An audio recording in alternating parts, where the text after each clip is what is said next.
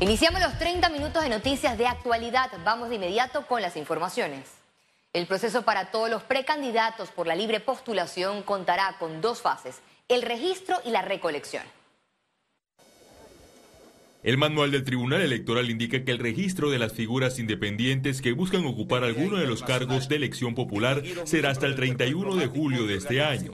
El siguiente paso se centrará en la recolección de firmas desde el 15 de agosto de 2022 hasta el 31 de julio de 2023. Las firmas necesarias para eh, una candidatura ser reconocida, una candidatura por libre postulación, el 2% de los votos válidos emitidos en la última elección en el cargo y circunscripción correspondiente. El director de organización electoral, Osman Valdés, recordó a los precandidatos que el respaldo pasará de ser manual a digital. Solamente se tomará en cuenta a las tres personas que logren recolectar más del 2% de firmas equivalente a las elecciones pasadas. Esto aplica para todos los cargos. No va a haber libro para recolectar firmas, no se le van a dar a ningún candidato libro para recolectar firmas.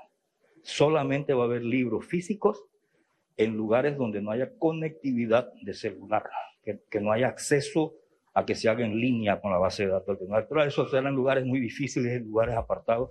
La recolección de firmas será similar al de la revocatoria de mandato.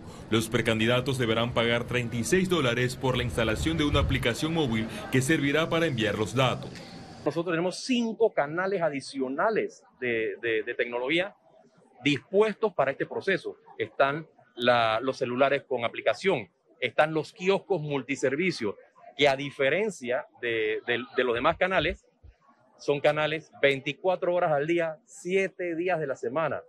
En los comicios para el cargo de diputado no se podrán postular las listas de alianzas de independientes y partidos políticos en los circuitos plurinominales, ya que la ley solo permite esta estrategia en los uninominales.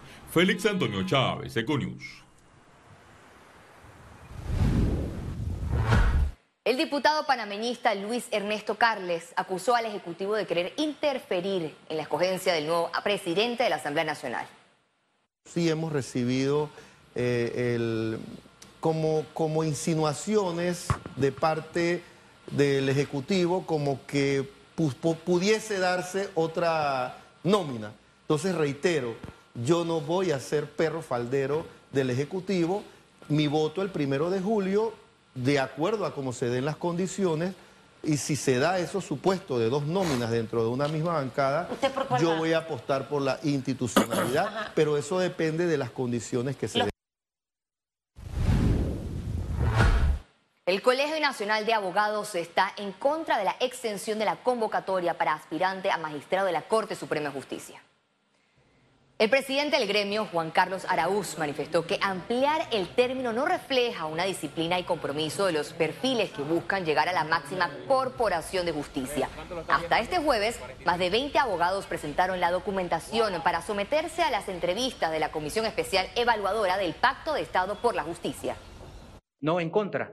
Quien quiere ser magistrado que cumpla los términos es el primer requisito de, de someterse a un procedimiento. Obviamente eh, esto no es sorpresivo, es la última designación del presidente, eh, la última posición que corresponde, por lo tanto, yo no soy partícipe de que alguien pueda hacerse en este momento eh, sorprendido de que el término se va a, a terminar y no completó los requisitos.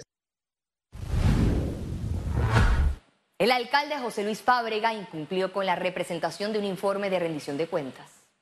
El activista Freddy Pitti manifestó que el municipio de Panamá solicitó una prórroga para responder la solicitud de acceso a la información relacionada al incremento de la planilla con más de mil funcionarios contratados en plena pandemia, los renglones del personal contingente y el retiro del financiamiento a las organizaciones no gubernamentales. Una vez vencidos los términos, Pitti aseguró que presentará un habeas data ante la Corte Suprema de Justicia. De verdad que molesta porque no estamos pidiendo una información que requiere, o sea, ya, ha pasado, ya han pasado casi cuatro semanas de que presentamos esto. Y, yo creo que esto lo que demuestra es precisamente la ineficiencia de esta alcaldía, eh, la forma tan irresponsable con la que se está manejando el municipio de Panamá y lo que ha dado pie precisamente a este proceso de revocatoria. Entonces, eh, eh, sí molesta, frustra no poder obtener respuesta. Los científicos de todo el mundo investigan múltiples casos de viruela del mono. El MINSA activó un plan nacional para la vigilancia, prevención y control de este virus. Más detalles en la siguiente nota. La propagación de un nuevo virus en el mundo enciende las alertas sanitarias. La viruela del mono, enfermedad que puede transmitirse del animal al hombre y viceversa. Expertos consideran que la viruela del mono tiene pocas posibilidades de crear un escenario similar al COVID. En Panamá aún no se presenta caso sospechoso, pero se mantiene vigilante. No me extraña Panamá siendo un país de tránsito, eh, siendo un país turístico, que en algún momento vayamos a tener algún caso. Lo importante es que podamos reaccionar rápido y disminuir la velocidad de transmisión de esa enfermedad. Los síntomas de la viruela símica son fiebre, dolor de cabeza, dolores musculares, agotamiento, inflamación de los ganglios linfáticos, erupción con comezón y lesiones, principalmente en la cara, manos y pies. El Instituto Gorgas cuenta con el equipo para detectar el virus y realizan gestiones para comprar más insumos de laboratorio. El tiempo de respuesta ahorita es que tenemos es de 48 horas o puede ser menos, pero por cualquier cosa, porque evidentemente entre eh, diagnosticarlo positivo requiere una confirmación por ser un primer caso. ¿Hay tratamientos para la viruela del mono? En el caso de eh, la vacuna contra la viruela, eh, que permitió entonces erradicar la enfermedad, sí tiene una protección preventiva de hasta el 85% contra el virus de la viruela del mono. El MINSA habilitó en hospitales salas de aislamiento por la viruela del mono y reforzó la vigilancia en aeropuertos ante el alto riesgo de ingreso de contagiados. Lizeth García, Econius. El Centro de Atención para Pacientes COVID en el Figali continuará operando. El anuncio lo dio el Ministerio y el Ministro de Salud Luis Francisco Sucre durante un recorrido en el Centro de Atención Figali en donde se inspeccionó y evaluó el funcionamiento de la instalación con la intención de establecer una hoja de ruta para reforzar la atención a los pacientes. La vacunación ha hecho sus efectos y nosotros lo vemos en los pacientes que estamos atendiendo. Gracias a Dios cada vez menos estamos viendo la necesidad de tener pacientes en ventilación mecánica o eh, invasiva o no invasiva. Panamá postula a Camilo Aleina para director de Organización Panamericana de la Salud. Aleina fue ministro de Salud en el periodo 2004-2007. La elección para este puesto será durante la versión de la Conferencia Sanitaria Panamericana que se realizará del 26 al 30 de septiembre. Para los pacientes que tienen casi nada. El Ministerio de Educación detectó aumento de ausentismo y fracasos en escuelas. Estamos viendo muchos fracasos, estamos viendo inclusive estudiantes que han tenido eh, algún tema de ausentismo quizás porque no se sienten seguros, porque no están motivados, pero eso se está evaluando en cada región educativa. El ausentismo no es tan grande, pero un grupo de estudiantes de un 20% que se, se, ausente de una escuela es significativo. Yo sí les quiero decir que hemos tenido eh, una presencialidad más allá del 95% y eso es importante en un periodo de retorno. Economía. Las autoridades trabajan en incrementar la cultura empresarial en los jóvenes.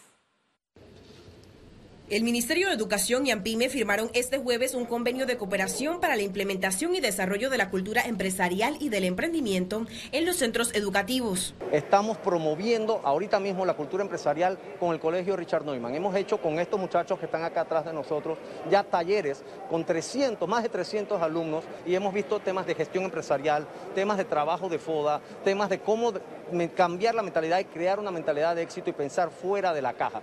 El objetivo es enseñar sobre gestión empresarial en todos los niveles escolares, tanto en colegios oficiales como particulares. Incluye talleres virtuales en la plataforma Esther.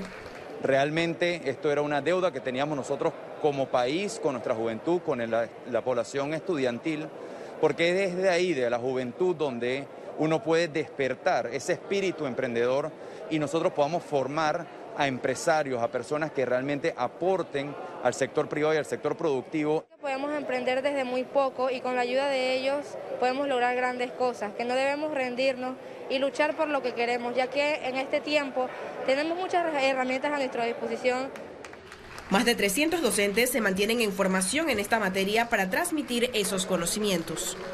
Ciara Morris, Econews.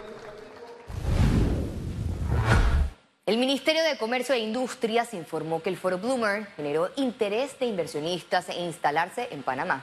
Este foro, que reunió a empresarios y ejecutivos de negocios de todo el mundo en Panamá en el pasado mes de mayo, no solo logró acuerdos para una nueva terminal portuaria en Colón y una planta de generación de combustibles para aviones, sino que empresas de otros sectores se interesaron por el régimen EMA y SEM sobre manufactura e instalación en el istmo. Autoridades señalaron que dan seguimiento para concretar estas nuevas inversiones. Son reuniones que ya vamos a estar agendando a partir incluso de esta semana, ya se están dando algunas reuniones. Eh, también eh, seguiremos con una campaña internacional de promoción del país eh, como destino de inversiones a través de Bloomberg. Conexión financiera con Carlos Araúz. Antes de la pandemia, la economía panameña ciertamente ya proyectaba cifras nada alentadoras. A este trance se le sumó la crisis inflacionaria que ahora golpea directamente al bolsillo del panameño. Sin embargo, no todo está perdido. De esto y más nos hablará Carlos Araúz en su análisis. Adelante, Carlos, te escuchamos.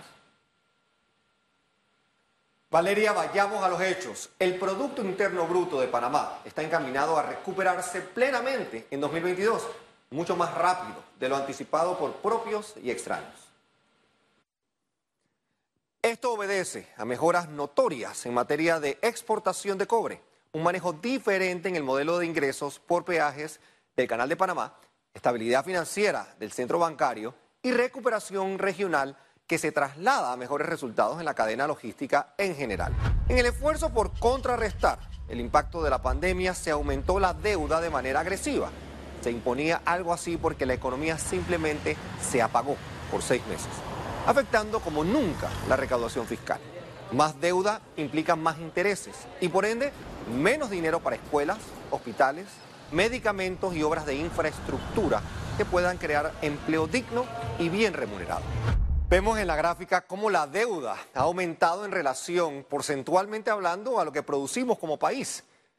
El porcentaje está proyectado a cerrar este año 2022 en casi 65%. Es muy probable que tengamos que vivir con este nivel de deuda, porcentualmente hablando, por un par de años más y que el crecimiento estará por alrededor del 5% y no habrá espacio para rebajar deuda o repagarla. A este nivel solo queda la esperanza de que se administre bien y que los periodos de refinanciamiento sean benévolos. En un ambiente de subida de tasas es altamente probable que más presupuesto que debería ir para mejorar el nivel y calidad de vida de los panameños se tenga que ir a pagar intereses por deuda contratada en pandemia. Siendo así, debemos entonces buscar la manera de implementar acciones que traigan control al gasto y así cumplir con la meta de la ley de responsabilidad fiscal que habla de un 4% de déficit entre lo que gastamos y lo que ingresamos a las arcas del Estado hacia finales del 2022. Pareciera que no hay razón para llegar a semejante número con la recuperación que viene reportando la economía local. Sin embargo, la escalada de gastos limitan acciones presupuestarias que el país necesita, especialmente en materia de ciencia y tecnología, para alinearnos a iniciativas que produzcan beneficio para más y más panameños. La deuda es necesaria y Panamá sigue gozando una buena reputación como sujeto de crédito. Listas grises, caja de seguro social y un desempleo altísimo generan importantes amenazas. Y por ello, hoy, más que nunca, el manejo de la deuda ante un complicado 2022 es esencial para crecer de manera incluyente y sostenible. Vuelvo contigo, Valeria. Muchas gracias, Carlos, por este interesante análisis y muy precisas sus observaciones sobre la importancia de un mejor manejo de la deuda. Y al regreso, internacionales.